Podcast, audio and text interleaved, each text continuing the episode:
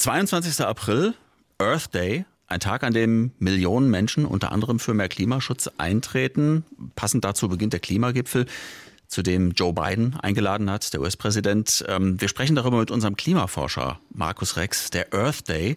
Wenn wir uns an diesem Tag mal unseren Patienten Erde angucken, ganz nüchtern betrachtet, wo stehen wir denn da? Ja, leider geht es unseren Patienten nicht so sonderlich gut. Das Fieber steigt von Jahr zu Jahr. Es gab ja Paris, da hat die Welt sich zusammen vorgenommen, die Erderwärmung deutlich unter zwei Grad zu halten. Wenn man jetzt mal das Fieberthermometer nimmt, wo bewegen wir uns denn da gerade? Wir haben heute schon etwa 1,2 Grad Erwärmung erreicht. Eigentlich müssten wir aber die globale Erwärmung auf etwa 1,5 Grad begrenzen, um die schlimmsten Folgen abzumildern. Das wird nicht ganz zu schaffen sein, aber jedes Zehntel Grad über diese 1,5 Grad hinaus wird uns in immer größer werdende Schwierigkeiten bringen. Wir müssen da also schon noch einiges nachlegen. Also das heißt, da geht es gar nicht so um besondere Ziele, sondern eher um so viel wie möglich? Das ist so. Der Übergang ist ja graduell. Es gibt nicht eine Grenze, ab der plötzlich alles ganz schlimm wird. Nein, jedes Zehntelgrad darüber hinaus wird uns tiefer in einen Bereich bringen, wo uns die Erwärmung zunehmend global Probleme machen wird, äh, mit gewaltigem Druck auf unsere Zivilisationen. Deswegen müssen wir äh, jetzt auch sehr ambitioniert an äh, Klimaschutz rangehen. Ja, die EU hat ja diese Woche was beschlossen. Bis 2030 reduzieren wir unsere Treibhausgase um 55 Prozent. Das ist nicht mehr so lange hin, 2030. Und 20 Jahre später, 2050, ist die EU dann klimaneutral. EU-Mitglied Deutschland spielt eine relativ große Rolle. Passiert denn bei uns genug in Sachen Klimaschutz mittlerweile? Naja, im Formulieren von Zielen, auch durchaus ambitionierten Zielen, sind wir immer ganz gut. Äh, worin wir nicht so gut sind, ist äh, dann auch Maßnahmen einzuführen, äh, die dazu führen, dass wir diese Ziele erreichen. Und die bislang beschlossenen Maßnahmen reichen dafür natürlich nicht aus. Im Moment ist die Welt eher in Richtung einer Erwärmung von drei Grad Celsius oder mehr unterwegs. Weder Deutschland noch die EU alleine kann das natürlich packen. Trotzdem müssen wir in unseren Ländern Vorbilder setzen, damit auch andere Länder sehen, dass es geht, unseren Lebensstandard zu halten. Aber gleichzeitig sehr viel weniger Treibhausgase und letztlich gar keine Treibhausgase mehr auszustoßen. Und wenn wir weiter so trödeln, also wenn das Thermometer so ein bisschen höher steigt, wer sind denn dann die Leidtragenden? Wen trifft das zuerst?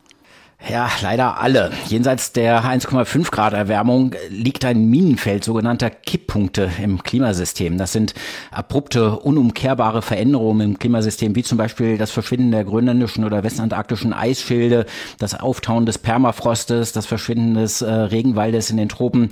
Viele weitere solcher Kipppunkte gibt es da draußen. Wir wissen nicht ganz genau, ab welchem Grad der Erwärmung sie erreicht werden, ab wann wir also auf diese Minen drauftreten. Aber es liegt dort dieses Minenfeld. Minenfeld. Und umso weiter wir da hineinmarschieren, umso größer wird das Risiko.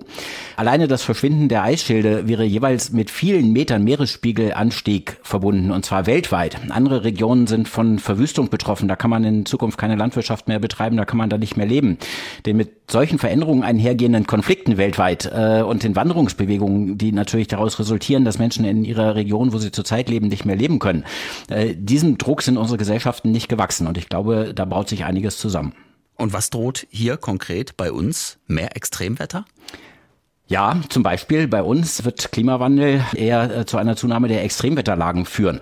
Aber es ist ja nicht nur der Klimawandel und die Veränderung des Wettergeschehens hier, wo wir leben, welches uns Probleme bereitet. Uns bereitet ja auch große Probleme, wenn in anderen Regionen der Welt sich das Klima ändert und die Menschen dort nicht mehr leben können und es deswegen zu gewaltigen Konflikten und letztlich auch Kriegen um Ressourcen kommt. Das alles belastet uns weit darüber hinausgehend, wie gerade das Wetter bei uns ist.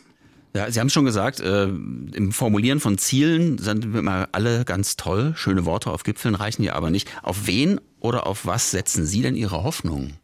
Ja, letztlich auf die Gesellschaft. In unserer Demokratie entscheidet ja die Mehrheit der Gesellschaft, wo es lang geht und welchen Weg wir jetzt einschlagen beim Klimaschutz. Ähm, wir als Gesellschaft entscheiden, wie viel Treibhausgase wir in den nächsten Jahrzehnten noch freisetzen möchten, bevor wir treibhausgasneutral werden. Hoffentlich etwa zur Mitte des Jahrhunderts. Die Politik muss natürlich ein ausgewogenes und faires und ideologiefreies Klimaschutzkonzept vorlegen. Es muss ideologiefrei sein, damit es eben auch mehrheitsfähig ist. Und dann kommt es auf die Gesellschaft an, ob sich eben eine große Mehrheit hinter so einem Klimaschutzkonzept versammelt und sich dafür einsetzt. Denn die Politiker sind jeweils für vier Jahre gewählt, die politisch Handelnden. Klimaschutz ist aber eine sehr langfristige, generationenübergreifende Aufgabe letztendlich. Das bestimmt wirklich die Gesellschaft, was da getan wird. Und wir können da die Verantwortung nicht ganz alleine auf die Politik abwälzen. Also müssen alle vor unserer eigenen Tür kehren, aber Sie haben die Politiker angesprochen. Fühlen Sie sich von denen als Klimaforscher eigentlich ernst genommen? Sie sind ja nicht der Einzige, der warnt.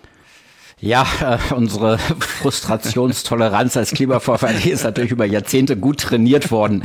Äh, wir wissen ja in der Klimaforschung schon seit, äh, seit Jahrzehnten, was da auf uns zukommt. Und das ist Jahrzehnte ist wirklich sehr, sehr wenig passiert. Wir haben enorm viel Zeit verloren. Äh, deswegen wird es ja jetzt auch so dringend mit dem Klimaschutz. Ähm, Im Vergleich dazu ist natürlich in den letzten Jahren schon eine ganze Menge passiert. An Aufmerksamkeit in der Gesellschaft, aber auch in der Politik.